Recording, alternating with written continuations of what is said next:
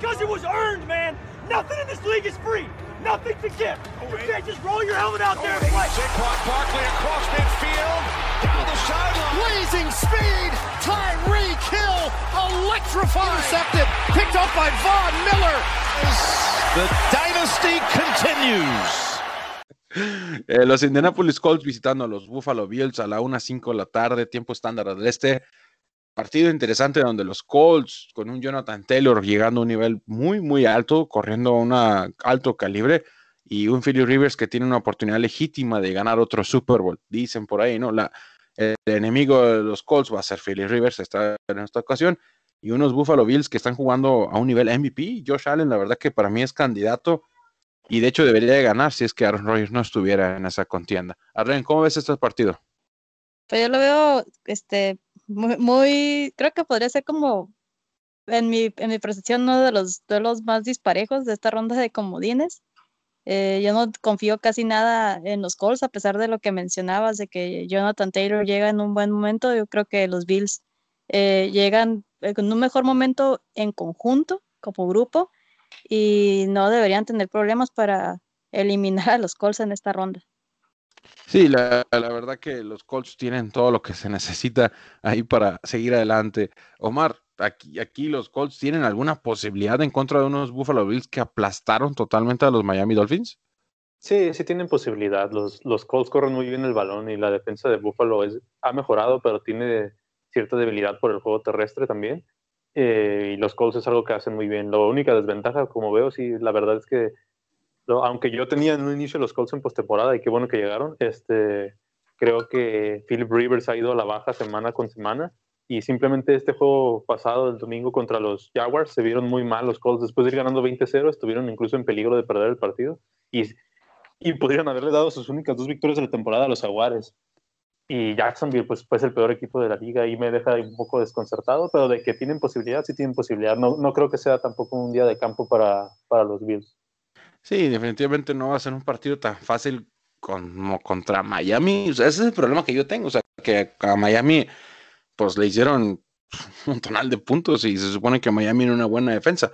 Pero pues no sé, o sea, la interpretación aquí va a caber en que los Colts sí si presionan al coreback y Josh Allen, pues vamos a ver qué es lo que pasa. La, diferencia que veo es que, perdón, es que, por ejemplo, Buffalo aprovechó la que Tua fue el coreback y Philip Rivers, ok, está teniendo una mala temporada, pero pues me parece que con todo eso, pues sí es mejor coreback en este momento que Tua y pues puede, con la experiencia que tiene le puede ayudar un poco más contra la defensa de los Bills que lo que hizo Tua. Ahí cáchale Israel, a ver cómo bueno, sí, la defensa de Bills pues va a tener oportunidades. Digo, Philly Rivers sigue tirando decepciones. El partido contra Jaguars lanzó una. Ahí para complementar un poquito lo que hizo Jonathan Taylor, corrió para 253 yardas, eh, la novena mejor marca en un juego individual para cualquier corredor.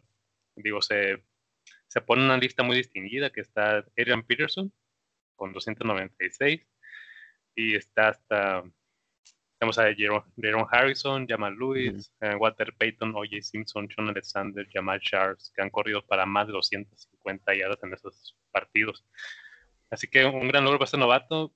La verdad, pues se concentraron en este tipo de juego porque Philly Rivers estaba siendo ineficiente, así como dijo Omar, en un momento se les complicó el partido y al final lograron ganarlo 28 a 14. Pero aquí, en este específico, con este encuentro contra los Bills, pues sí lo veo en el disparejo debido a cómo están jugando los Bills, que es el equipo para mí más caliente que, que hay. Y pues tienen al, líder en recepciones, que es Stephon Dix, el líder en yardas, que también es este jugador.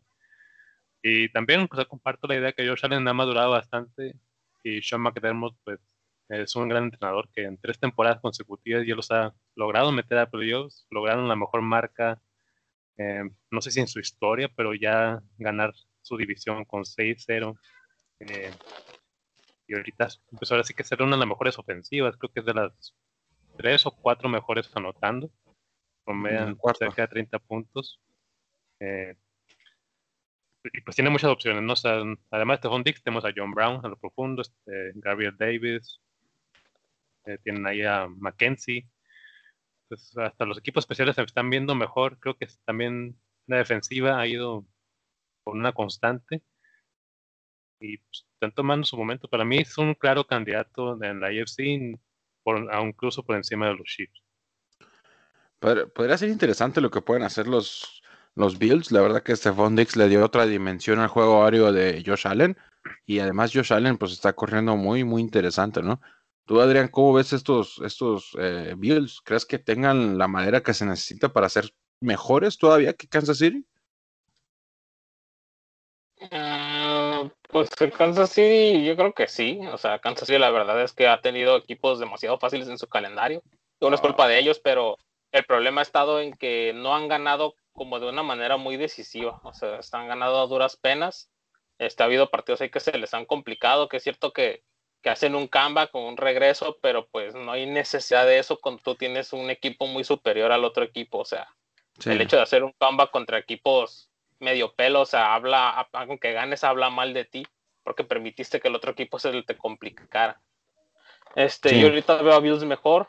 Este, yo sé que Jonathan Taylor hizo 253 yardas, pero o sea, vamos, es el, nada más en tres juegos hizo más de 100 yardas, ese fue uno de ellos y la defensa de Bills no es Jacksonville, no va a ser, no va a ser ni las 100 yardas, por, o sea, ha estado muy bajo en yardas, la verdad, este Jonathan Taylor a pesar de que sí ha tenido toques del balón, este, ha tenido muy buenos toques de balón, se le han dado juego, pero te digo, o sea, antes de las 253 yardas estamos hablando que contra Pittsburgh 74, contra Houston, que no es una muy gran, una muy buena defensa 83, antes de eso contra Las Vegas hizo 150, pero luego otra vez Houston 91, 90 contra Green Bay, este, contra Tennessee nada más 12 yardas, o sea, realmente sí tuvo un buen juego, pero no hay que dejarnos llevar como por un por este último partido que era contra un equipo que pues básicamente ya no estaba peleando por nada. Y la verdad sí, o sea, veo Bills demasiado superior. O sea, Stephon Diggs y Josh Allen, o sea, hicieron están haciendo una mancuerna que la verdad es algo así como un, estamos hablando de un Davante Adams con este, con Aaron Rodgers, ¿no? Se leen ya perfectamente las jugadas. Y la verdad, son, Jacksonville, digo, Jacksonville, este, perdón, este. Indianapolis Colts no tiene como, no va a tener cómo parar esta conexión. Indianapolis Colts tiene una muy buena defensa, pero no creo que tengan respuesta el buen juego que tiene Bills en estos momentos. Sí, definitivamente yo creo que eh, los Bills están tan equilibrados que yo creo que es, es mucho material para unos Colts que sí, sí son buenos, han tenido deficiencias, como dices tú, en, la, su ataque ofensivo, yo creo que la clave aquí para estos Colts es atacar mucho con play action, mm, poner a, recibir a su, a su, segundo running back, ese muchacho Haynes, y pues esperar a ver qué es lo que pasa y qué, qué situación nos presenta ah, el head coach de los Colts y ver si pueden llegar a los playoffs. Pero ya esto que hicieron este año ya es toda una victoria. O sea, la verdad que después de dejar ir a tu mejor hombre en muchos años eh, y después traer a otro coreback y traer a un Philly Rivers que ya está a punto de retirarse, ya es todo un éxito lo que han hecho estos Colts y pues, pues hay, que, hay que esperar a ver qué es lo que pasa, ¿no? Estos Indianapolis contra Buffalo y el segundo contra el 7, contra el, sí, el 7. Vemos cómo nos presenta la NFL este programa a la 1.05 de la tarde, ¿no? Para nosotros es que van a ser las 10 de la mañana, ¿no? Sí. las 10 de la mañana, ¿qué juega esto? Los Ángeles Rams en un juego de las 4.40 de la tarde, tiempo del este, visitan a los Seattle Seahawks en un partido donde todavía no sabemos si es que Jared Goff va a poder jugar por la cuestión esta de su, de su lesión. Y unos Seattle Seahawks que están jugando un juego extraño, diferente, pero les está funcionando. La verdad que eh, no hay nada malo que decir de los Seahawks. Lo único es que su, su safety, este Jamal dicen que son la mejor defensa de toda la NFL. La verdad no sé qué pensar ahí. Ah, Arlen, ¿cómo ves estos señores? yo creo que e, este es, un juego muy difícil de, predecir para mí. Este, para empezar, no sabemos si va a jugar Jared Goff o no. Este, creo que está la preocupación de que no se alcance a recuperar a pesar de que mostró progreso este fin de semana. Eh, pero pues los, los Seahawks creo que eh, pues empezaron bien la temporada y la cerraron ahí más o menos, a, pesar de que aseguraron su lugar en los playoffs ganando a los Rams este no fue un triunfo así tan espectacular, o sea, fue un 20 a 9 en aquella ocasión. Eh, nada más porque, porque está en duda la participación de Jared Goff, yo creo que los Seahawks tienen esa ligera ventaja de, de poder llevarse la victoria.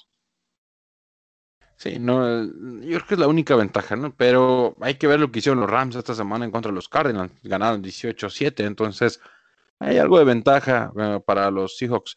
Eh, Omar, ¿ahí cómo los ves? Sí, como dice Erlen, para mí este es el juego más cerrado de la ronda de comodines porque los juegos entre los Rams y Seattle siempre son grandes partidos, están cerrados, hay que recordar, no sé si recuerdan simplemente hace dos temporadas, una recepción increíble de Tyler Lockett contra los Rams, son juegos que se han decidido siempre al final, y para prueba el juego de hace una semana en el que Jared Goff sale lastimado, con todo eso los Rams estuvieron cerca en el marcador, eh, me parece que la ventaja es ligera de Seattle, como comentas, porque va a recibir el juego en casa, y porque no se sabe si Jared Goff va a jugar, me voy, me voy simplemente por eso con Seattle, pero creo que sí, este este juego va a ser el más complicado de todos. Sí, la verdad que sí está algo, algo complicado. aún con Goff fuera, yo creo que el partido se puede poner complicado. Israel. Sí, Sean McVay pues tiene mucha experiencia, tiene versatilidad en el ataque. Y sobre todo eso, la defensa también le ofrece una oportunidad. Tienes hay hombres como Aaron Donald, Jalen Ramsey. Los Rams, la verdad yo no pensé que iban a llegar tan lejos me sorprendieron mucho lo que hicieron durante la temporada. Como lo hemos dicho, su juego mejora o avanza con lo que aporte Jared Goff.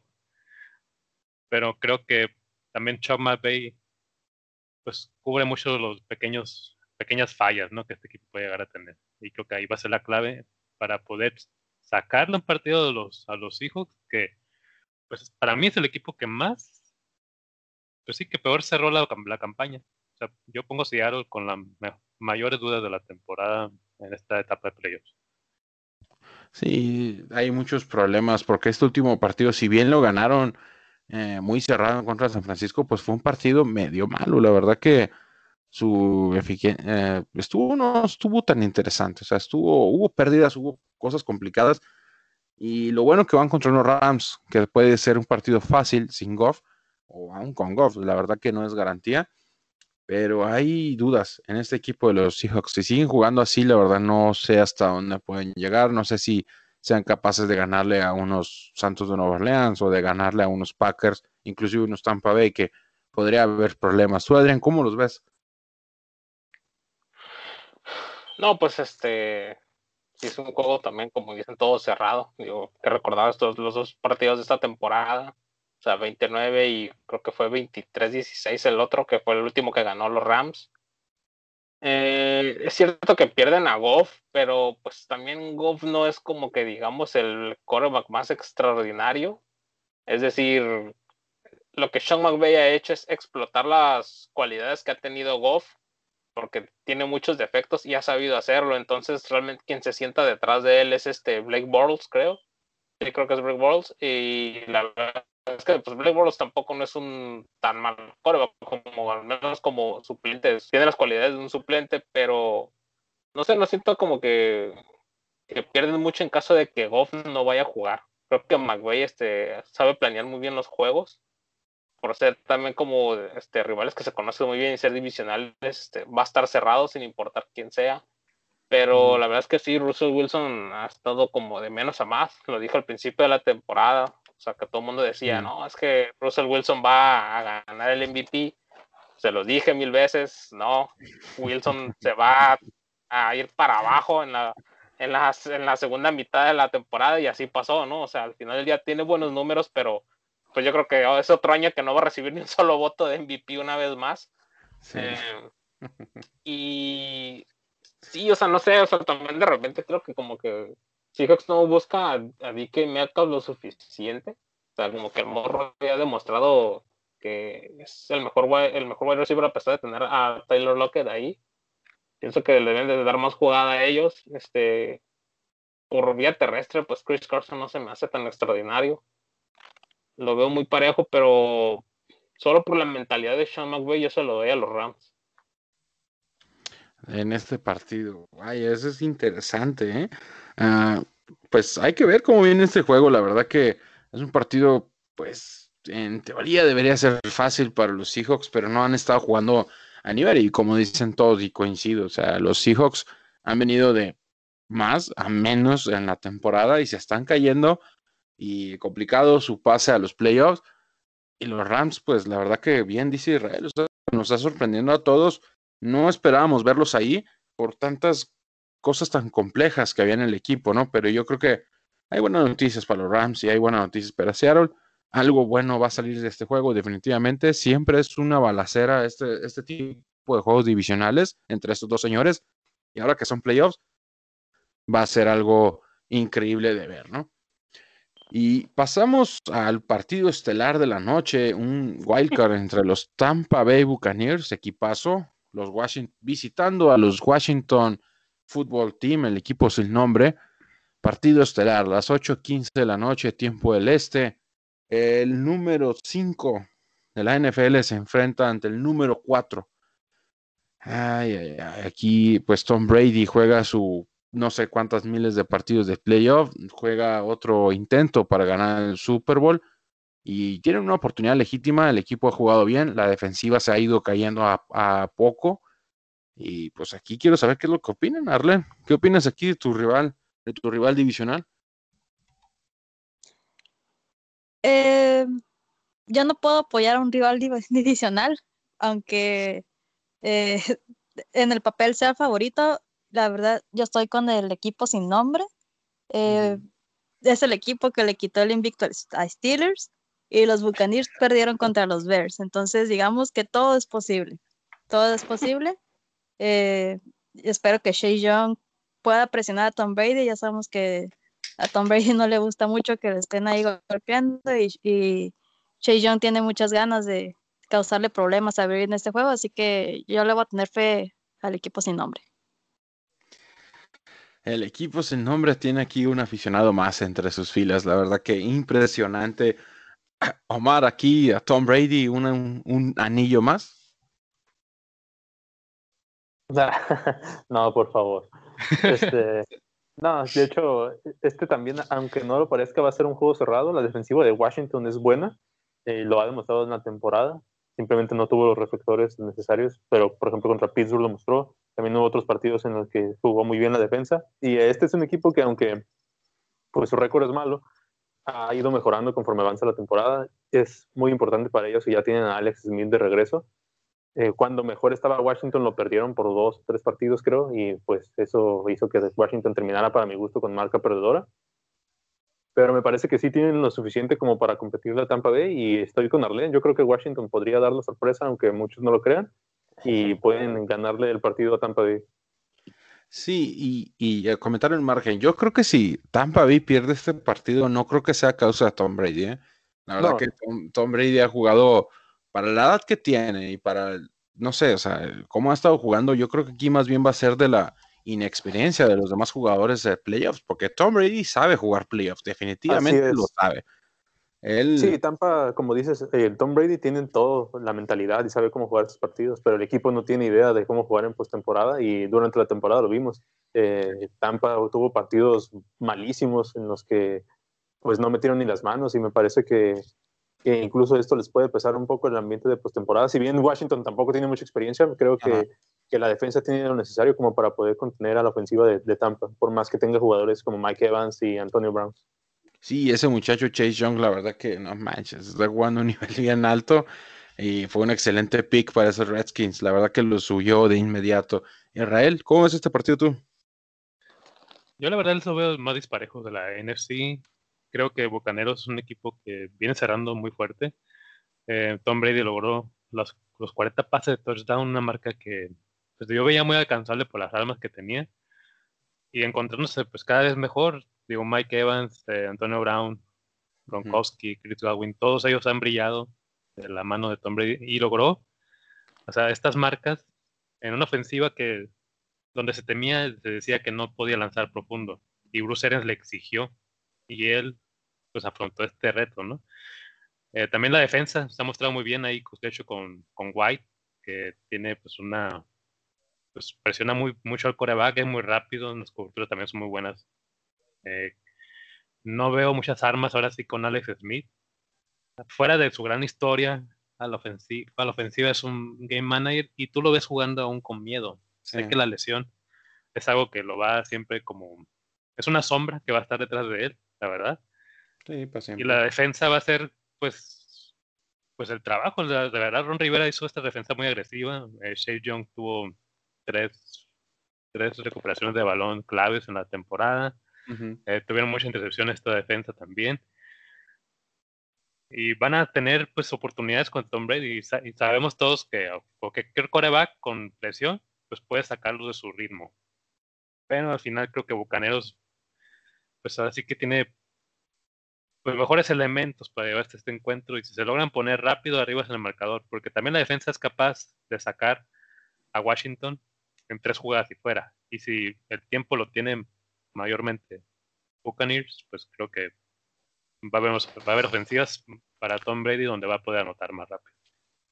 Sí, eh, el factor Tom Brady pesa y ya lo vimos, por ahí dirían los genios, el genio analista Sergio Deep que el factor Tom Brady, por eso Bill Belichick es nada sin él, por ahí dicen, según los que saben, pero tenemos ahí aquí que, bien, yo creo que esa va a ser la, puntual, que lo que puede hacer la defensiva de Washington para detener a, corredores como a sus receptores estrellas va a ser, va a ser exacto, porque a Tom Brady no creo que lo toquen mucho y si lo empiezan a tocar, pues no sé, no sé hasta dónde Antonio Brown pueda hacer un receptor slot, que pues el muchacho este se ha reformado su vida, la verdad que está jugando bien, ya, y creo que lleva algunos cuantos touchdowns, y pues bien por mi muchacho Antonio, que, que, bueno, que está regresando. Eh, Adrián, ¿ahí cómo ves este juego tú?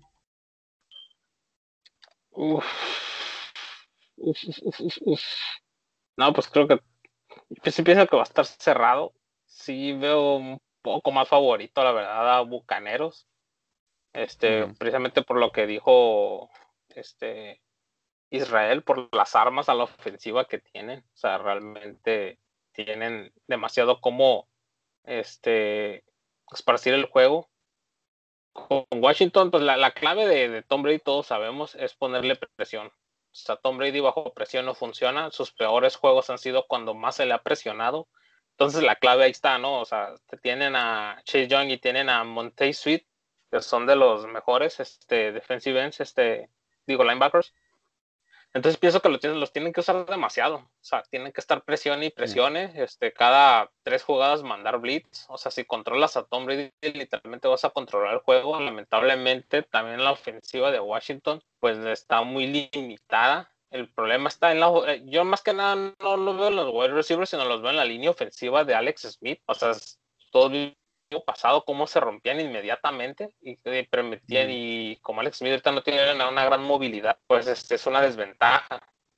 Porque si Alex Smith tuviera la movilidad de hace unos, digo, antes de su lesión, obviamente eso no sería un, problema, no es como que sabemos que él no es un Aaron Rodgers moviéndose en, la bolsa, pero si extendía uno o dos segundos más las jugadas este, haciéndose hacia atrás. Esa es la gran desventaja que yo veo, o sea, también la, la defensa de, este, de Bucaneros, la clave es presionarlos, presionarlos porque se van a estar rompiendo, Alex no se puede mover y los wide receivers no son tan rápidos, son muy buenos los de Washington. La verdad, este Logan, bueno, el Tyrant Logan Thomas es muy bueno, McLaurin también es muy bueno, pero no se mueven muy rápido. Entonces la desventaja. Por ese tipo de así, pues de situaciones, yo pues sí, sí veo favorito, lamentablemente allá a, a los bucaneros. Ojalá no sea así. Pero al menos en el papel, pues sí veo a Tampa Bay llevándose con la victoria. Sí, no, complicado porque yo creo que igual yo le doy la victoria a los Tampa Bay porque el, más bien el, el receiving corp, o sea, el cuerpo de receptores está, yo creo que mejor en el caso de Tampa Bay. Y Alex Smith, pues sí, es un buen pasador, pero tiene, tuvo un partido malo la semana pasada, eh, bueno, el domingo anterior en contra de los Philadelphia Eagles dos touchdowns, dos intercepciones, 162 yardas. La defensiva de los Bucaneros yo creo que es mejor que la de los Eagles de alguna u otra manera, aunque tenga deficiencias, sigue siendo mejor. Ahí está la esencia de lo que fue la defensiva en contra de unos Packers. Entonces, sí, si la defensiva de los Bucaneros sale a jugar como jugó contra los Packers en esa semana, no, o sea, me van a deshacer a Alex Smith. La verdad que traigan a, de Haskins, contraten otra vez, no importa, lo que, lo que sea, ¿no? Lo que haya hecho el pobre muchacho desorientado en su, en su vida, ¿no? Pero sí, complicado partido. pero, pero, pero, aquí hay una clave, ¿eh? este, Buccaneers no va a tener a, a su líder de capturas para este juego, a Devin White, Sí, porque no, se va, sí. no va a poder salir del protocolo COVID. Así que digamos que ese es una pequeña punto a favor de los Washington Football Team también. Sí, es lo que les digo, o sea, que sí tienes razón, que si bien no van a tener a su estrella, pero ahí está el, como el chip, el chip de lo que hacen en la defensiva. Entonces, algo pueden hacer. Sí, Alex Smith tiene la oportunidad, pero yo creo que el factor Tom Brady con receptores estrella, yo creo que afecta más en este caso. Por más que Chase Young te ataque, te presione, Tom Brady logrará la manera de encontrarlo, ¿no? Habrá quienes sí les guste y habrá quienes no. Ahí hay, hay puntos en contra, ¿no? El GOAT, un, el GOAT, un road más para el Super Bowl, ¿no? Por ahí andan diciendo. Y nos pasamos ahora sí al domingo, ahora sí los partidos que la NFL debería poner todos los partidos en un domingo para que nos sepamos quién es. A la 1.05 de la tarde, tiempo del este, los Baltimore Ravens van en contra de los Titanes de Tennessee en un partido que se pinta para ser de 700 yardas terrestres, señores. Aquí lo escucharon primero. Eh, Baltimore la semana pasada con 400 y algo de yardas por tierra y los Titanes con un Derrick Henry que él solo hizo 200 y fracción de yardas, 250 o más yardas. La verdad que no sé, o sea, sorprendente este partido. En serio, van por 700 yardas terrestres. Baltimore, Tennessee. Arlen. Creo que este, yo espero que este sea el juego más entretenido de ver en la ronda de comodines. Eh, yo sí pienso que los Ravens son ligeramente favoritos en este juego por la manera en la que los dos equipos cerraron sus temporadas, en el sentido de que la defensiva de los Titans no, no sé qué le pasó, se empezó a desarmar este, desde, desde octubre, se venía viendo, a principio de diciembre se venía avisando y no han podido arreglar eso. O les han estado anotando muchísimos puntos, este, más de 25 puntos en las últimas semanas. Así que no, no pueden darle ese tipo de ventajas a un equipo como Ravens, que simplemente con Lamar Jackson te puede ir y desestabilizarte todo.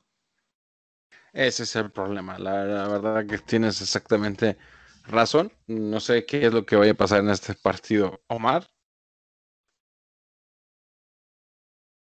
Eh,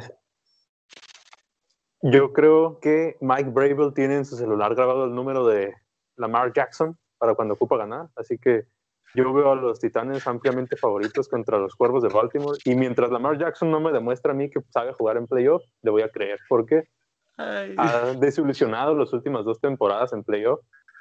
Los peores juegos de su vida han sido en los playoffs y creo que va a volver a pasar lo mismo. Me parece que no veo cómo los Ravens puedan detener a los Titanes en cuanto a Derrick Henry. Los dos juegos pasados los destrozó y me parece que va a volver a pasar. Y, y pues ni modo, Lamar Jackson va a tener que seguir esperando porque no, la verdad, sí, Baltimore cerró muy bien, pero también cerró contra rivales muy débiles en la temporada. No creo que eso se les olvide. Jugaron contra tres de los peores equipos las últimas tres semanas. Y sí, agarraron ritmo, les sirvió para eso, pero creo que van a topar para ir contra los Titanes. Eh, sí, tienes razón que han jugado contra malos equipos, pero no es culpa de ellos que sean malos y realmente agarraron Pues no, forma. pero este, camuflajea un poco las cosas. Sí, agarraron ritmo, Sí. pero, pero me parece que tienen una, una prueba muy interesante contra, contra Tennessee. Sí, la, la verdad que sí, tienes algo de razón, o sea, son malos equipos y eh, algo que sí hace es que eleva mucho las estadísticas ahí de lo que está pasando, pero yo creo aún en mi muchacho Lamar Jackson. Israel, yo te con esa ideología que tiene Omar de Lamar. Eh, creo que alcanzó otra vez las mil yardas en la temporada, creo que hizo mil cinco eh, por tierra. La defensiva de Baltimore es la segunda mejor en puntos permitidos con 18.9. Y Titans eh, seguramente debe estar en la- el número 2 o 3 de las ofensivas con más puntos. Nota, más el partido pasado anotó 41 contra los Texans. Y esa cifra es muy fácil que la alcance. Tienen a un corredor que es Derrick Henry, mm, pues rebasó 2000 yardas otra vez, 2027 para ser exactos. Eh, creo que lo platicaron la semana pasada, ¿no? Que le dejaran correr todo el partido y básicamente eso fue lo que hicieron. Tuvo un juegazo, también Sí. finalizó con 17 anotaciones por tierra y seguramente va a ser el jugador ofensivo del año. El MVP es para Aaron Rodgers y eso nadie se lo va a quitar. Pero ahí está el premio para Derrick No. Henry. Eh, este partido para elegir un ganador se me hace muy, muy difícil. O sea, estoy en un punto con los Titans, pero aún así creo que la defensiva es la que gana campeonatos, entonces se lo voy a dar a Baltimore porque han venido cerrando fuertes. Igual no voy a decir que los eh, rivales han afectado de alguna manera esto, pero creo que pues, al final John Harbaugh va a preparar un mejor plan de juego y si logra, pues ahora sí que limitar a la ofensiva de Titanes y sobre todo anotarles rápido que eso, eso es lo que Titanes hace. Ellos te anotan muy rápido. Si, si puedes jugar así, tienes una buena oportunidad de ganar. Eh, y, elementos ofensivos si tienen, si tiene Baltimore, Rio McKees Brown, ahí también está haciendo jugadas importantes, Miles Boykin, J.K. Dobbins. Creo, creo que hay manera de que, de que este equipo luzca efectivo contra estos titanes. Va a ser una, una revancha muy interesante y pues creo que ahora sí es la más primera victoria en playoffs. Uy, uy, eh, te voy a poner una veladora. en serio. Esperemos que sí, si la, si Lamar Jackson gana este juego, la verdad que yo, yo lo veo, yo lo veo lejos a mi muchacho Lamar. Eh, sí, complicado partido para los Titans, complicado para los Baltimore Ravens, pero pues, hay que ser concisos y reales. ¿Quién ganó mejor en la semana 17? ¿no? Los Titanes batallaron mucho para ganarse el juego en contra de, de unos Houston que pues lamentablemente se dejaron perder al final, o sea, cometieron un error de concentración y se acabó. Y pues Baltimore, pues yo los vi jugar bien en contra de unos Cincinnati Bengals, ¿no? Aunque dicen que son fáciles, pero yo recuerdo que Cincinnati le ganó a unos Steelers que eran como casi invictos. Entonces, bueno, o sea, tiene diferentes matices. Tú, Adrián, ¿cómo ves este partido? Pues, sí lo veo también un poco cerrado porque pues, las dos defensas no son extraordinarias. este, la verdad, no, Baltimore no creo que tenga la clave para parar a Derrick Henry, pero tampoco veo a Derrick Henry haciendo 200 yardas, a lo mejor unas 150, 140 yardas. Eh, Lamar, pues, digo, las dos veces que ha llegado a playoffs ha perdido. En la segunda vez que pues en la temporada, bueno, el año pasado, pues la verdad es que no estuvo tan mal, o sea, estadísticamente la verdad no quedó en él, quedó más bien en el resto de los jugadores. Digo, sí tuvo dos intercepciones ahí, una que no fue culpa de él, pero al final del día hizo 365 yardas por, por aire y 143 por tierra, o sea, realmente no puedes decir como que eh, que él no dio la cara por su, equipo. ahorita los veo como un poco mejor armados, pero la verdad es que, como lo dije desde un principio, no están utilizando muchas sus armas terrestres, que esta última, esta última fecha utilizaron más a J.K. Dobbins y pues J.K. Dobbins tuvo un juego muy bueno y es algo que yo, yo en otro podcast había estado insistiendo en que deben de poner a los running backs a correr, no que la Jackson se ponga a correr, pusieron por fin a correr a sus running backs y tuvieron un muy buen juego. No sé cómo pues ahora sí que no sé cómo le va a hacer ahí este el head coach, pero pues también veo a Tennessee ofensivamente un poco mejor, sobre todo a este Ryan Tannehill. La verdad sí, también creo que va a estar un poco parejo, pero no, sí, o sea, no, no veo, no sé, no, no creo que Baltimore le vaya a ganar a Tennessee. y está difícil porque pues Baltimore no tiene pases y ahí es un problema en los playoffs. Si tú no pasas en los playoffs puede ser complicado. Si bien ya vimos lo que hizo uh, los Titanes el año pasado, que en un partido con 70 y algo de yardas, Ryan Tannehill lo ganó, pues ¿por qué no podría Lamar Jackson ganar un partido con poquitas yardas y no sé, correr mucho? Va a ser interesante ver cómo... Pues es que básicamente para ganar un partido necesitas controlar mucho el juego terrestre el juego terrestre cansa la defensa a tu contrincante la defensa de tu contrincante y te permite manejar el reloj a tu antojo. Entonces, aunque no pases mucho, básicamente, pero que tengas un buen juego terrestre, no te asegura la victoria, pero sí te asegura que vas a tener tú el mayor, la mayor tipo de posesión del balón y vas a mantener al otro equipo a su defensa en el campo, lo que va a permitir que se canse y vayas encontrando esos puntos débiles. Sí, ¿no? Va a ser un partido interesante porque las últimas tres semanas son los equipos que más corren.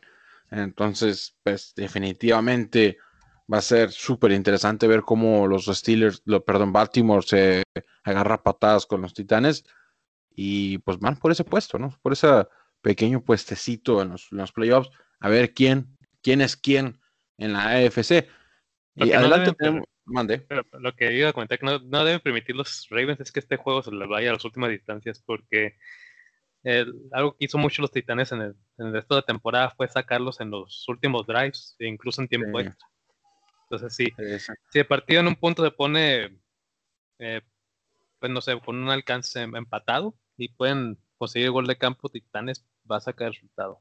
Digo, no es una fórmula que te va a llevar siempre al éxito, pero a ellos les ha funcionado. Sí, les ha funcionado en algunos partidos importantes. Ya vimos la semana pasada en contra de Houston qué fue lo que hicieron. Eh, pues ahí es interesante, o sea, este, cómo Titanes está ganando partidos literalmente hasta con el plato, le agarran a patadas a sus enemigos. Y pues esperemos qué es lo que pasa aquí, ¿no? Una- unos playoffs que van a estar, están súper interesantes. Y ahora, pues tenemos a un equipo que de alguna u otra manera llegó ahí, ya lo dije hace rato, a las 4.40 de la tarde, tiempo del este, los Chicago Bears visitan a unos Santos de Nueva Orleans, en la ciudad que tiene un Super Bowl y que Arlen nos va a platicar más de este juego. Arlen, Dubris, ¿se retira o no se retira al final de temporada?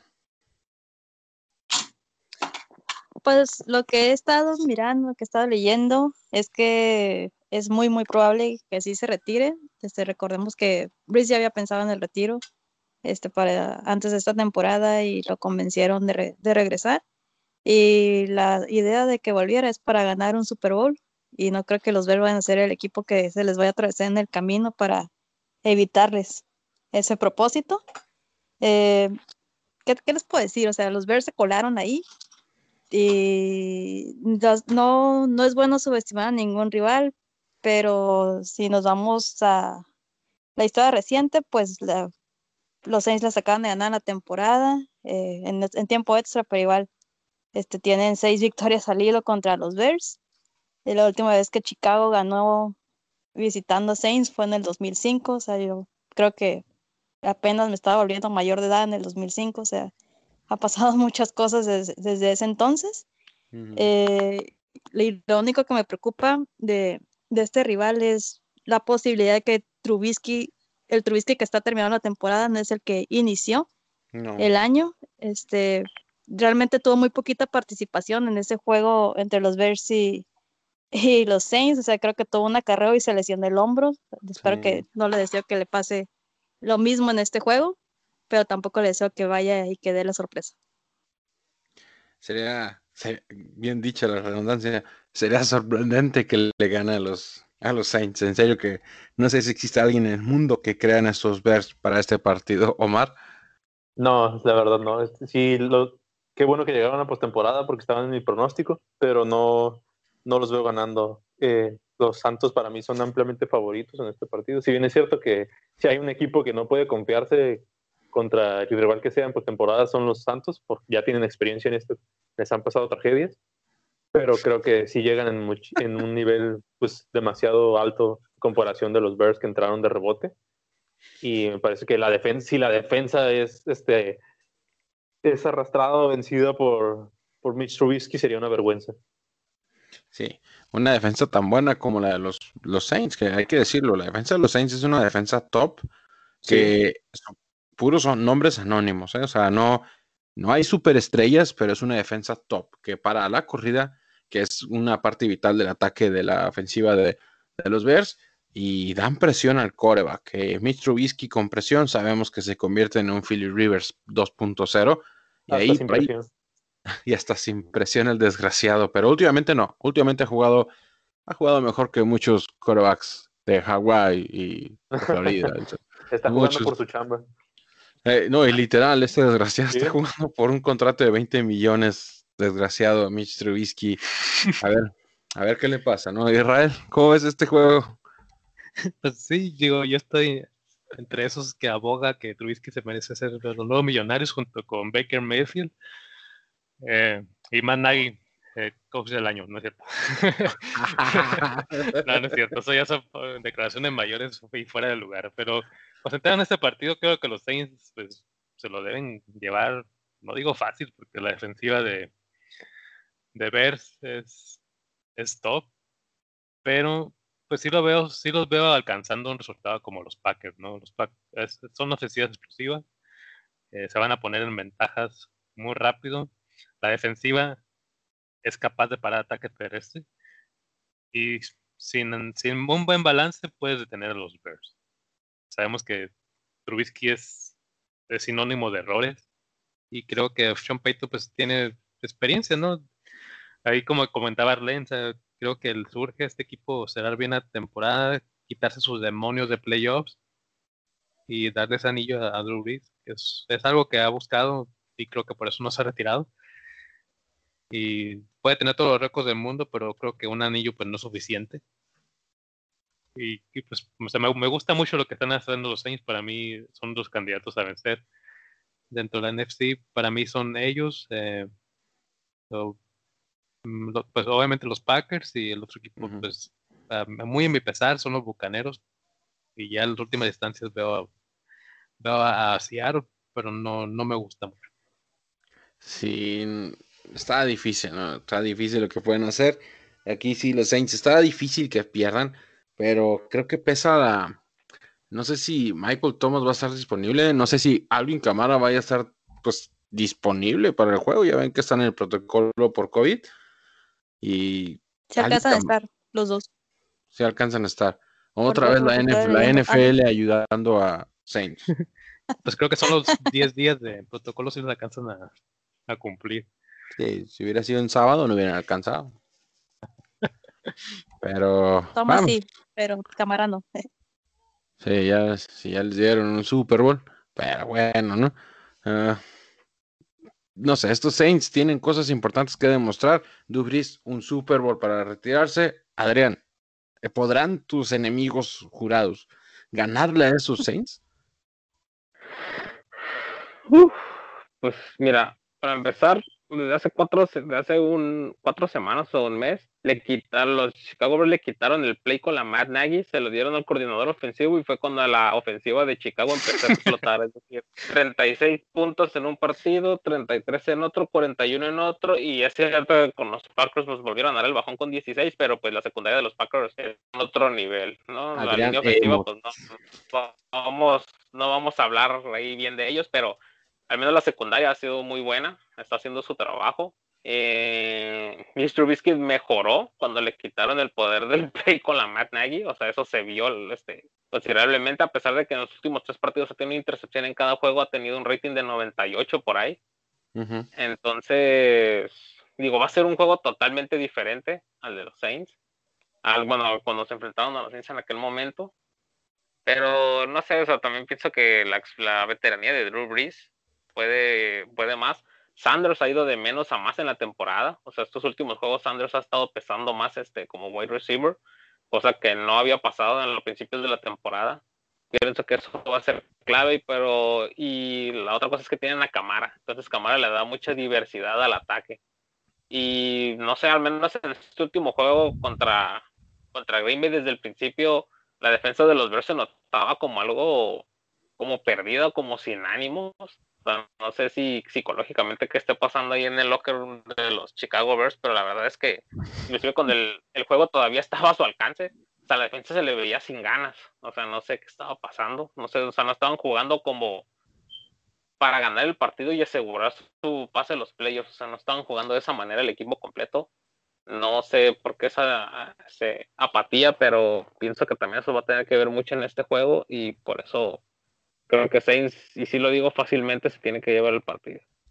Sí, no, sin, sin batallar mucho, podrían llegar a ganar. No veo a los Saints tan. Eduardo, lo, entonces lo, que dice Adrián, entonces quiere decir que Matt Nagy no va a ser entrenador de jefe de, de, de Chicago el próximo año, va a ser el coordinador defensivo, Bilazo. Dudo mucho. No creo que corras a tu head coach cuando llegas a playoffs. No lo hacen los equipos en la NFL. No, no, tampoco creo que sea. No, no, no creo que pueda ser. A menos que seas, no sé, Houston, una cosa así que regala jugadores por unos papamucha y unos doritos. Pero... Que los leones cuando despidieron a su head coach y. Oh, sí, es cierto. y desde ahí jamás han encontrado la victoria otra vez. Sí, no, son unos imbéciles. Pero, Mira, Sí, yo, yo- yo eso. nada más quiero decir este, a, a favor de los Bears, es que. Trubisky tiene movilidad y la última vez que un quarterback con movilidad le jugó a los Saints fue Jalen Hurts y tuvieron muchos problemas.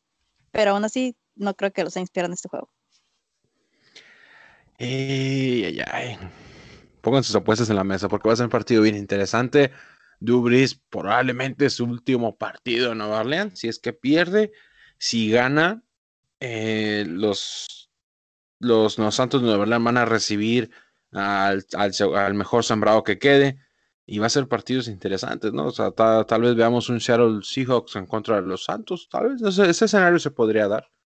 Se, se podría dar con ciertas combinaciones, no sé. Pero tenemos acción, acción interesante en esta, en esta NFL que queda. Y Yo- vamos yo a creo que pasar. los que querían más a los Rams, ¿no? Sí, yo creo que preferirían a los Rams mil veces. Mil veces, Revancha. pero no un revancha. Uy, aquí. eh, No, mis Packers contra Tampa Bay. Tom Brady con el frío, Revancha, vamos. revancha. No, hombre, revancha y esas. Otra revancha, sí. pura revanchas, hombre. No, hombre, revancha contra San Francisco la- hace un año pasado y miren lo que nos hicieron en la final, así que vamos a dejarlo como, vamos a esperar, vamos a esperar, no me, no me voy a adelantar. El domingo en la noche, cuando vea que los Packers, que Tampa Bay, no, el, de hecho el sábado, vamos a saber. Sí, el sábado porque van a jugar los Rams Seattle. Pero vamos, vamos, vamos a ver. Y el, la NFL, como una liga que produce 300 mil millones de dólares al año, nos regala un clásico de otoño más. Los Cleveland Browns visitando a los Pittsburgh Steelers, esta vez en casa de los Steelers. Lo van a pasar a las 8:15 de la noche, tiempo del este. La final de la AFC, el tercer partido de los Cleveland contra Pittsburgh. Ahora sí, la tercera es la vencida, a ver quién es el mejor equipo. Baker Mayfield enfrentándose a entre una super defensiva de los Steelers con JJ Watt, con tantos señores nuevos porque se han lesionado un montonal. Un señor Big Ben que está buscando ganar un Super Bowl para ya retirarse también, por favor.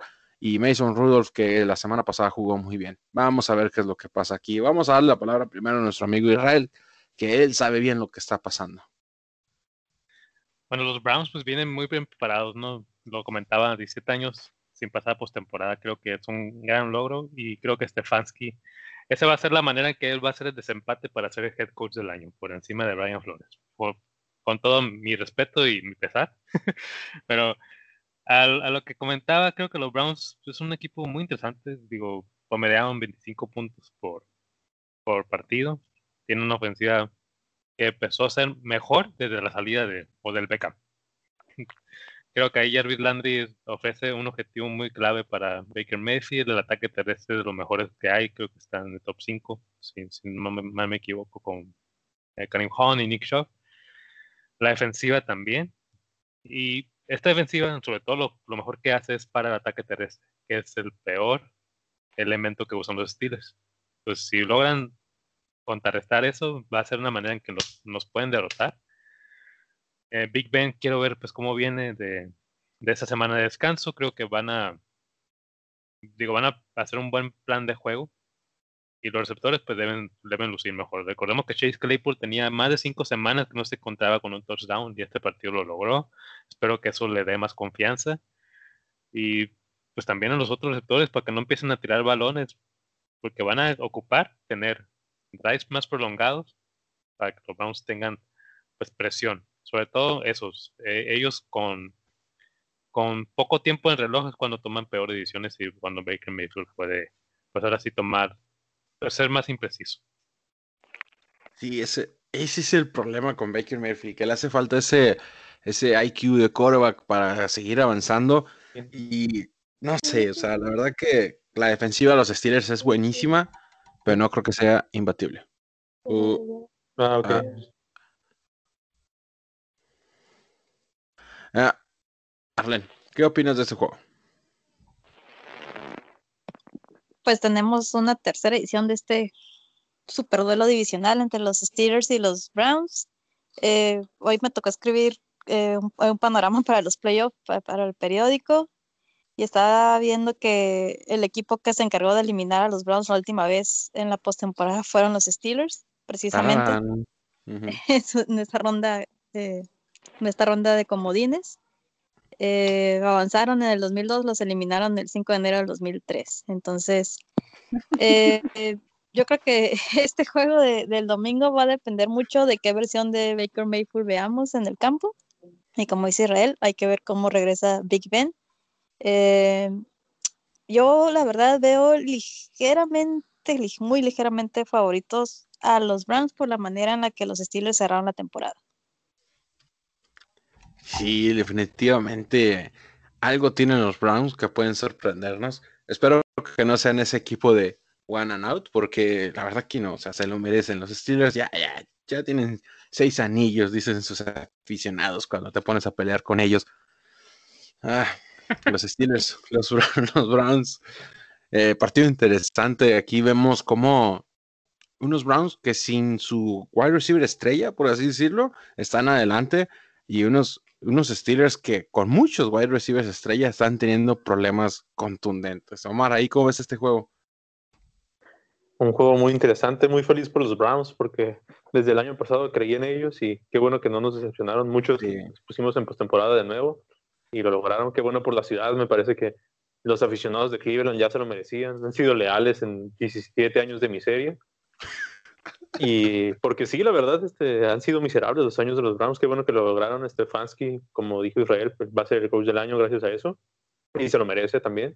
Y Baker Mayfield, pues hizo bien las cosas pero sin embargo, pues el ataque terrestre es el que se debe llevar todo el crédito en, Cleveland.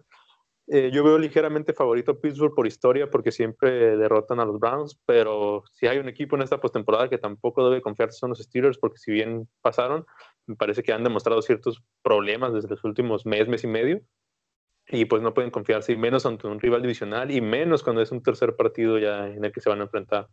Eh, hicieron bien las cosas los Steelers con suplentes en, el- en la semana pasada, pero creo que, que ahí, por- si tienen algún descuido, Cleveland lo va a aprovechar porque pues ya este, hemos visto que el juego terrestre sí le puede hacer daño a Pittsburgh y Baker Mayfield no será muy espectacular, pero es eficiente y no está cometiendo errores entregando el balón. Va a ser interesante ahí la entrega de balones, cómo los turnovers van a afectar este partido. Y no hay que dejar fuera a los Browns, muchachos. En serio que los Browns, Miles Garrett puede hacer, hacer una tarde complicada para el señor Ben. Y ahí va a ser la clave, que manden a este señor Garrett a atacar totalmente el perímetro y la, la zona lateral de Big Ben. Y que Big Ben cometa esos errores que a veces comete, y esperemos un gran juego de Chase Claypool, no sé, de Washington, de todos estos señores. Alguien tiene que tener un buen juego ya. Todos tuvieron un excelente juego durante la temporada, al menos un juego, y después se extinguieron todos sus receptores completamente. Ahí ya se platicaba en otros podcasts que el equipo pues es unidireccional, no tiene un plan de juego excelente, cinco o seis jugadas, dice mi amigo Paulina, y hasta ahí, ¿no? O sea, bien Israel lo sabe, el equipo no tiene imaginación para jugar, y yo creo que ahí va a ser su perdición, porque Hoy caso vi, por- ¿Mandé? perdón, hoy vi una estadística que dice que en esta temporada Chase Claypool tuvo más TikTok 54 que recepciones, tuvo 50. bueno, es, es, es lo de hoy, ¿no? Y algunos otros de los estilos, ¿no? Este señor también, Juju, que tuvo, tuvo casi 100 TikToks y casi, casi llegó a las 100 recepciones, así que ay, estos Steelers que iban tan bien, se desinflaron, pero es eso, la imaginación para atacar, ahí es cabe el problema. Si bien la defensa va a parar a esos señores, no sé qué es lo que la ofensiva nos podrá presentar. Adrián, ¿cómo ves este partido tú? No, pues yo veo a- al. Bueno, el partido pasado, el último partido donde se enfrentaron, se supone que era parejo. Llegaba Cleveland también con muchas ganas, este, haciendo partidos buenos, y el resultado fue Cleveland 7, Pittsburgh 38. La defensa de Pittsburgh se puso las pilas, este, hizo añicos completamente al, al equipo de, de este de Browns no veo que vaya a ser diferente esta ocasión. O sea, la verdad que la defensa de los Steelers ahí está. Tienen a TJ Watt, tienen ahí a este, el 39, ¿cómo se llama? El safety. Eh, Fitzpatrick, Eh, ¿no? Patrick, ajá. Mm. Entonces, la verdad no, la verdad no, no le veo a Cleveland por dónde. También Pittsburgh, está, al menos esta temporada, está invicto en casa. Y pues precisamente van a jugar en el Heinz Field. No, y la verdad es que no los veo perdiendo. Eh, sí necesitan estar un poco más a Chase Claypool este, los Steelers. De hecho, lo que he estado insistiendo yo, o sea, ha tenido muy pocos targets en toda la temporada, o sea, realmente ha sido bajo, o sea, estamos hablando que de los últimos cuatro partidos no tuvo nada más, este, seis veces le pasaron el balón, otra ocho, otra seis, y esta última once, que fue cuando ya hizo 101 yardas, a pesar de nada más haber atrapado cinco, cinco veces el balón. Eh, pienso que es clave, pienso que la verdad la defensa va a ser más clave aún, es decir, más importante aún que la ofensiva de, Steelers. Y pues como vimos el último partido, como, te repito, con Browns, a la defensa cargó a todo el equipo y no, no lo veo siendo diferente ahorita. Baker Mayfield es un quarterback decente, pero la verdad es que sí le hace falta como evolucionar un poco más la mentalidad este, al momento de, de estar en el juego. Definitivamente va a ser va a ser un partidazo y la verdad que la NFL no se equivocó al darnos un producto tan interesante para el domingo en la noche y para presentarnos los playoffs, ¿no? Y lo que siga adelante en playoffs. No sé, ¿alguien tiene algo que agregar de esos partidos de playoffs? ¿Algo que se les haga interesante? ¿Alguna, alguna premonición extraña que se les haya dado? Antes de pasar a otro tema, eh, las noticias ligeras de la semana, ¿no? So, como la, la derrota de Miami, y los coaches que ya se fueron y que ya no están aquí más con nosotros. Bueno, supongo que nadie quiere decir nada porque ya dijimos todo. dijimos Ya todo está dicho que los Ravens van a llegar al Super Bowl y van a ganar, ¿no? Por ahí, este, ah, vamos a empezar y la verdad que, que este está bien curioso y vamos a ver qué es lo que dicen todos. Resulta que la prensa de los New York Giants en Nueva York todos están jodiendo con que los Eagles tanquearon al final en serio, caso serio, sentaron a su coreback titular, Jalen Hurts, y metieron al, al cuarto, quinto coreback que el equipo tenía disponible y perdieron el juego. No sé, Doug Peterson cometió un error, no sé si Doug Peterson oye mucho la ciudad de Nueva York. Yo lo único que tengo que decir es que no estén llorones, gente de los Giants. Si hubieran ganado más juegos, hubieran clasificado a playoffs. No, no un equipo rival va a hacer tu trabajo. No sé, ahí, ahí se los dejo al, al quite para que si alguien opina diferente, pues una vez nos agarramos a patadas entre todos. No sé, ¿alguien opina diferente? ¿Tú, Omar? No, como comentas, eh, no puedes estar llorando porque el otro equipo sentó a su correba cuando ganaste seis malditos partidos en la temporada y quieres pasar a la postemporada. Se, se, entiende que quieres que el otro equipo gane para que tú pases, pero no. Eh, eh, fue algo que pues sí, me parece que hasta cierto punto es antideportivo para mí lo que hizo Filadelfia. No tenían razón de sentar a Jaden Ford. Si lo hubieran hecho porque tuvo un mal partido, se entiende, pero tenía a Filadelfia en la pelea, iba 17-14 el marcador en ese momento y llevaba dos anotaciones, una por aire y una por tierra. Ford estaba jugando bien y lo sientan, nadie, nadie se entendía por qué. De hecho, hay unas, hay unas imágenes en las que se logra ver, creo, las estaba viendo hoy a Jalen Horns en la banca cuando dice eso no está bien, diciendo en la banca precisamente, él ni siquiera le entendía por qué lo habían sentado. Eh, pero pues ni hablar, o sea, los gigantes tuvieron oportunidades durante las temporadas, no las aprovecharon y pues ni modo, no merecían estar en postemporada. No, no, bien por los Washington Redskins que ganan el partido al final, mm, no sé, milagrosamente podría decir yo, ¿no? Estos malditos Eagles que le quitaron la oportunidad a toda una ciudad de volver a vivir unos playoffs. Por ahí es lo que dice la, gente que entiende de esto. O otro partido que me gustaría platicar, si alguien tiene algo que decir de él, es los Miami Dolphins. Mande. no más por mencionar algo también. Doc Peterson sabía que la temporada estaba perdida. Si ganaba el partido, se iba de la posición 6 del draft como la posición 8 o 9 más o menos. Entonces, entonces viendo el futuro del equipo, o sea, tomó la mejor decisión también para el draft. Si ahorita está en la sexta posición y, o sea, o va a hacer un trade por un buen jugador o va a agarrar un buen jugador. Entonces creo que también es, creo que también eso llevó a esa decisión. O sea, te consigues una mejor opción de draft y aparte te jodes a los New York Giants, entonces es win-win para él al final del día. Disfruta. Yo no comparto tanto que sea o sea, un win-win. Digo, tenía también la oportunidad de fregar a, Washington. ¿Y por qué no, no, no, lograr eso, no? Contra el equipo que tiene mejor posición, digamos, para lograr, a mejor, eh, pues el título divisional. digo, la verdad, o los cuatro equipos del este son la porquería de esta temporada. Ninguno merecería estar en esa distancia.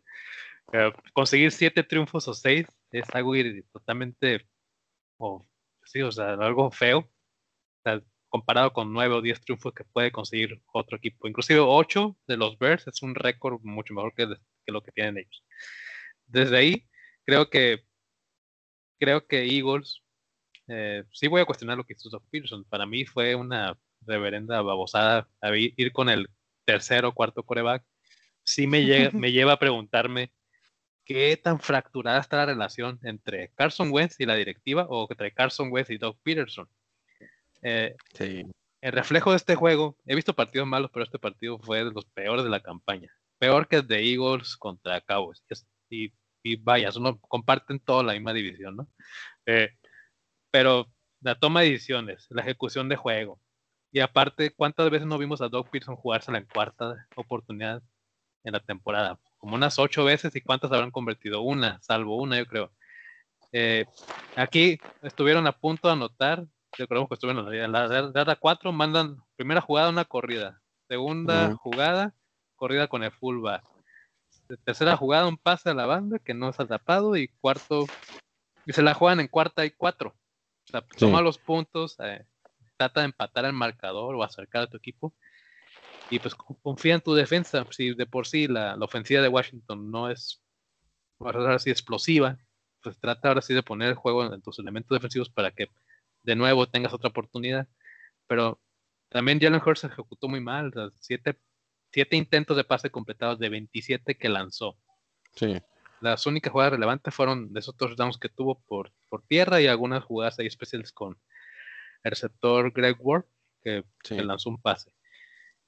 Pero ahora sí que ir con el otro coreback, pues sí me llega, me llega a preguntarme por qué este señor sigue teniendo trabajo. O sea, si Adam Gaze fue despedido, yo fuera el dueño, bueno, General Manager Howie Rosman, pues yo al, otro día lo, no sé, lo llamo oficina, lo llamo fuera del vestidor, y digo, pues vete de aquí, no, estoy contando contigo para que mi equipo, si eres una, o sea, se supone que la última semana es como para remediar tus, bueno, remendar todos tus errores, eh, camuflejar tus fallas, a lo mejor, pues, no sé, darle, darle a tu afición como el mejor cierre para que ellos pues, tengan, no sé, pensamientos positivos para el próximo año. Y, creo que Doug Peterson no hizo ninguna de esas cosas, lamentable para la afición de, de Eagles. Eh, eso, esas son mis palabras hacia él. Creo que simplemente no son cosas que ningún entrenador debería hacer. Pues digamos, un, entrenador capacitado o un entrenador competente debería hacer. Sí, no, es que, pues es que hasta el agua de Filadelfia sabe raro, o sea, entonces ese mendigo equipo tiene problemas desde hace mucho tiempo y yo creo que la hora de Doug Peterson ya llegó. Lamentablemente no lo van a sacar porque están casados con él de alguna otra manera.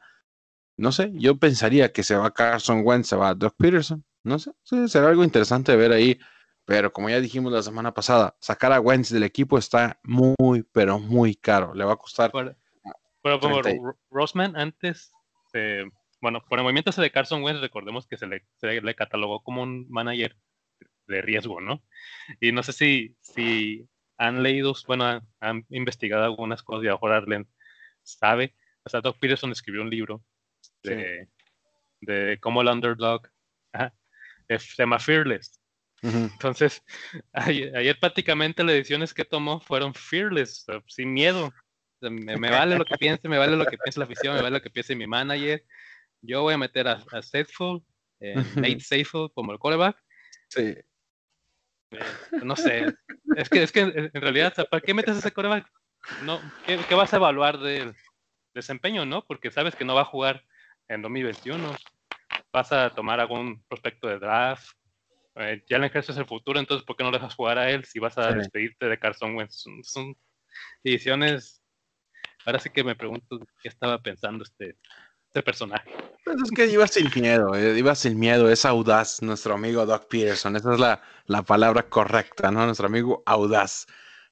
yo, no lo quiero justificar. No quiero justificar las acciones de, los Eagles de, del domingo, pero de joderte a los, a los gigantes o joderte al Washington Football Team que tiene a Alex Smith regresando y a un sobreviviente del cáncer, pues yo creo que esa es la única mínima razón lejana, medio justificable que podría tener eh, Doc Peterson para lo que hicieron este domingo. Sí. Mejor que se juegan a los Giants. Ay, no sé, la verdad, yo no creo, no sé qué pensar de esta situación, la verdad que, mm, no sé, es lo mismo que hicieron los Jets contra los Raiders, que mandaron una defensiva inversa a lo que tenían que mandar y perdieron el partido. Entonces, cosas curiosas que nada más pasan en la NFL y en la Liga Mexicana de Fútbol Soccer. Pero bueno, la verdad que Liga Bananera del Pacífico. Y tenemos otro partido que la verdad, y quiero preguntar a Omar qué es lo que piensa, porque vi muchos, muchos, muchos comentarios en todas partes, en Twitter, en Facebook, en donde sea. Es hora de sentar a a Tagobayola y traer un coreback en el draft. No sé, Omar, ¿qué piensas tú al respecto de eso? Ya, ya en frío, ya, ya no caliente como ayer en frío. Pues mira, ¿qué te digo? Este, Miami tiene una oportunidad increíble, casi como la tuvo Arizona hace un año, en el que primero eligieron coreback y ahora con la quinta selección eligieron a Tua y este año tienen todavía una mejor selección, van a tener la tercera global gracias a los estúpidos tejanos que nos dieron todas sus selecciones de draft el año pasado. Entonces Miami elige en el número 3 y tiene dos selecciones de primera ronda y dos de segunda ronda. Tiene la 3 y la 18, o sea, dos muy buenos picks. Definitivamente. Este, pueden, ah, pueden, podrían ir, como dices, por un coreback que se ha manejado mucho en estos días, tanto en ESPN en Estados Unidos como en otros lados. Eh, y Tua, pues, la verdad, de los tres quarterbacks que llegaron, bueno, cuatro, porque incluso estoy contando a Jalen Hurts, me parece que para mi gusto es el que menos mostró cosas y me parece que es el que llegó al mejor equipo de los cuatro. Mejor, estaba mejor armado Miami. Nadie lo sabía en inicio de temporada, ¿no? Pero ya conforme se desarrollaron las cosas, me parece que Miami contaba con una mejor defensiva es verdad que le faltan armas en cuanto a los receptores. No tiene, tiene armas fuera de Devante Parker. Los demás son receptores pues suplentes, por así decirlo, y estuvieron muy lastimados durante la temporada. Pero también vi un comentario muy que me gustó mucho de Kurt Warner, ex quarterback, eh, que lo dijo durante la transmisión del partido que Miami tuvo contra Las Vegas, que decía que él veía a Tua Tagovailoa que él estaba esperando que sus receptores estuvieran abiertos como en Alabama. Es decir, saben, Alabama tiene los mejores jugadores del país. Y él estaba esperando que sus receptores se desmarcaran como lo hacían en Alabama y que para él, pues al no verlos así desmarcados, no suelta el pase, tiene el tiempo, tiene demasiado tiempo lo en las manos y pues que en la NFL eso jamás iba a pasar. En la NFL si ves a un receptor hombre a hombre, para ti está solo y tienes que tirarle el pase y es que el receptor atrape el balón. Me parece que tú, pues eso es en lo que falló esta temporada. Es cierto que vino una lesión, que no tuvo campo de entrenamiento, pero en realidad ningún quarterback tuvo campo de entrenamiento, y, menos los novatos. Justin Herbert no lo tuvo, Joe Burrow tampoco. Y tanto Herbert como Burrow llegaron a equipos que, que pues tampoco tienen muchas armas y, y, demostraron muchas cosas. Demostraron que son capaces de ellos solos levantar a la ofensiva, de meter puntos, de tirar balones que son, este, ¿cómo, cómo les dicen? 50 eh, y 50 en los que el receptor tiene que hacer el trabajo. Y Tua no hizo nada de eso. Tua lo protegieron demasiado. Y decían, no tiene receptores, pero en realidad son los mismos receptores que tenía Ryan Fitzpatrick. Y en los juegos que estuvo Ryan Fitzpatrick, pues el equipo metía alrededor de 10 puntos más por partido. Cuando salió Fitzpatrick, Miami estaba en la ofensiva número 10 de la liga metiendo puntos. Terminaron siendo una de las peores. Eh, y pues Miami tiene esa oportunidad de si se deciden ir por un coreback. La verdad yo no creo que lo hagan porque pues prácticamente sería quedar como tontos la, gerencia general después de que lo eligieron y apostaron todo por él. Desde antes ya ven que estaba lo del Tank, tank Fortuna. Entonces me parece que, que, no lo van a hacer y van a traerle armas, van a traerle receptores, corredores. Pero pues pues no sé, como uno como aficionado de los delfines, estás, ahorita ves a Justin Herbert y dices, ah, mejor hubiéramos elegido a Justin Herbert. Yo les dije. Pero, pero pues yo, yo espero mejor, espero que el próximo año eh, tú aprenda de esto y sea un mejor coreback. Eh, sobre todo hay que ver si Ryan Fitzpatrick vuelve como, como coreback suplente, no sé si, si le interese. Hoy leía que, que Miami va a hacer lo posible por traerlo de vuelta. pero me parece que Fitzpatrick incluso podría buscarse el titular en algún otro equipo que, que necesite coreback. Y ya veremos, espero yo lo mejor de Tua, por el bien de, de los delfines y por el bien de, de nosotros los aficionados. Sí, por el bien de los aficionados más que nada, porque se van a morir de un coraje estos señores, algunos, porque sí se ponen bien intensos, la verdad que, en serio, hay gente que sabe, que se supone, sabe, y se pone bien, bien intensa ahí en Twitter y, y diablos, gente, ¿de dónde, ¿de dónde salen tantos? Pero sí, o sea, la verdad que tú a gobierno, pues hay que darle tiempo, hay que darle chance.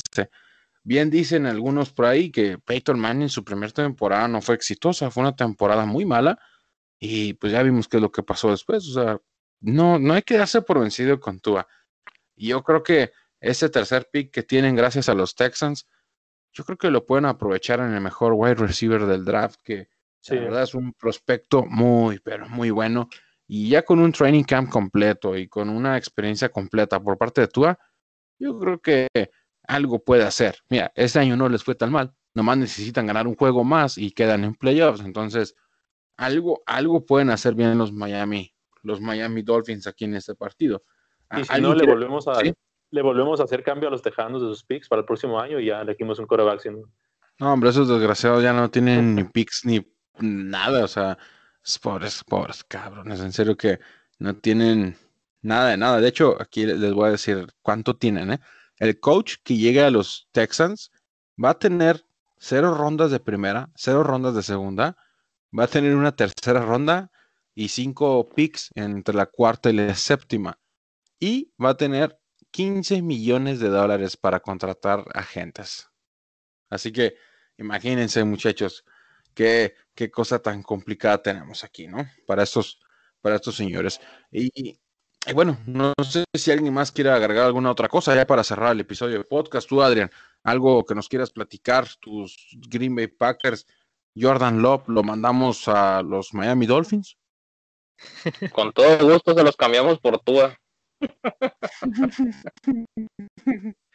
Ay, ese muchachito, este amorcito. ya creo que esa discusión se, se acabó, ¿no? Eh, este, Israel no quieres a Jordan Love, pero mando a los, pues yo creo que sí, lo aceptaríamos, ¿no? Digo, no, sí, vale, la tarea de estilo esta temporada es buscar coreba. Y, Coreback suplente seminuevo sin cascazos en la cabeza. sí, porque yo creo que Mason Rudolph no es el coreback del futuro de los Steelers. Definitivamente. Deberían de contratar a Matthew Stafford. A Matthew, Matthew Stafford. Y Arlen también va a tener problemas de, de coreback dentro de poco, porque Tyson Hill ya vimos que no es la solución al futuro. Pero pues ahí está nuestro amigo, nuestro buen amigo Jameis, Jameis Winston, que siempre nunca deja de sorprendernos. Tyson Hill supo resolver las situaciones cuando se le requirió, así que mientras que tengamos acá al señor Sean Payton dirigiendo los juegos, vamos a estar bien con nuestra defensiva que para todo. Sí, mientras no esté cazando corebacks, todo está bien. Así que sin, sin yo. Lo, yo lo que quiero saber es, es, ¿qué opinan ustedes que les van a los Packers si llegasen a quedar campeones, suben los bonos de Jordan Lowe para utilizarlo como intercambio? Uy. Mm, no, no. No se ha visto jugar. No, ni siquiera ha entrenado, desgraciado, porque le dio COVID y estuvo en COVID como tres semanas. no, no, ha estado ni siquiera activo en ningún solo partido, ninguno solo. Sí, o sea, no, o sea, Jordan Love, pues ya veremos qué pasa con este señor Jordan Love en el equipo de los Packers, pero pues los Packers hay, muchos, mucha tela de dónde cortar en el offseason, ¿eh? Hay, oh, sí. hay varias cosas de Aaron Jones, desde MBS, Aaron Rodgers. No, Aaron Jones es la única incógnita, ¿eh? la, la, verdad que... Pero pues yo creo que hay que pagarle, nadie no le paga a su corredor estrella, nadie lo deja ir, o sea, no, no conozco un solo equipo que lo haga. Mm, Houston, pero no, o sea, nadie, nadie, nadie deja ir a su playmaker número uno, porque, y, o sea, no, no lo dejas ir. Jamal Williams se va a ir, Jones se va a quedar, y pues va a regresar el año que viene reformado, acá más fuerte todavía, y por dos, dos Super Bowl seguidos para los Green Bay Packers. Dos Super Bowl seguidos. Aquí lo, lo escucharon aquí primero. Y pues yo creo que es todo por hoy, amigos, amigos de Yarda Yarda. Ya nos extendimos una hora y 15 minutos de podcast. Mm, pues hay que disfrutar este fin de semana de playoffs. La verdad que la NFL nos trae buen producto, menos Washington, la verdad que. Pero ahora sí, eh, eh, yo creo que ya no, ya no hay excusa. Washington va a dar la sorpresa, vas a ver. A ver si es cierto, Orlando. A ver si el sábado en la noche te va a recordar que no es cierto. que No. Está bien, locura. pones mi audio ahí si quieres. Sí, lo voy a poner acá en mi página en Facebook. la, locura, la locura de la semana lo voy a poner como título. Ya voy a empezar a hacer la imagen. Hay que, hay que recordar que ahora sí llegaron a playoffs lo que tenían que estar ahí, porque años pasados los equipos decían, no, es que yo también quiero estar ahí, que es todo esto. Ahora no hay excusa para estar en playoffs. Ya estás ahí porque mereces estar ahí. Y si no estás, pues simplemente no eres lo suficientemente bueno para estar ahí. Los Bears pues llegaron de milagro, pero ahí, así es, así es esto de la NFL, ¿no? Y pues hay que disfrutar todos los juegos, señores. Síganos en todas nuestras redes sociales, como Yarda Yarda en Facebook y en Twitter, en nuestras redes sociales personales, eh, nuestra amiga Arlene, nuestro amigo Adrián, eh, Israel Omar, que se tuvo que ir, y pues su servidor y, Adrián. Esto es Yarda Yarda, muchas gracias. Here's Beckham looking to throw. Wide open. It's Barkley. Inside the 20. Still going. Into the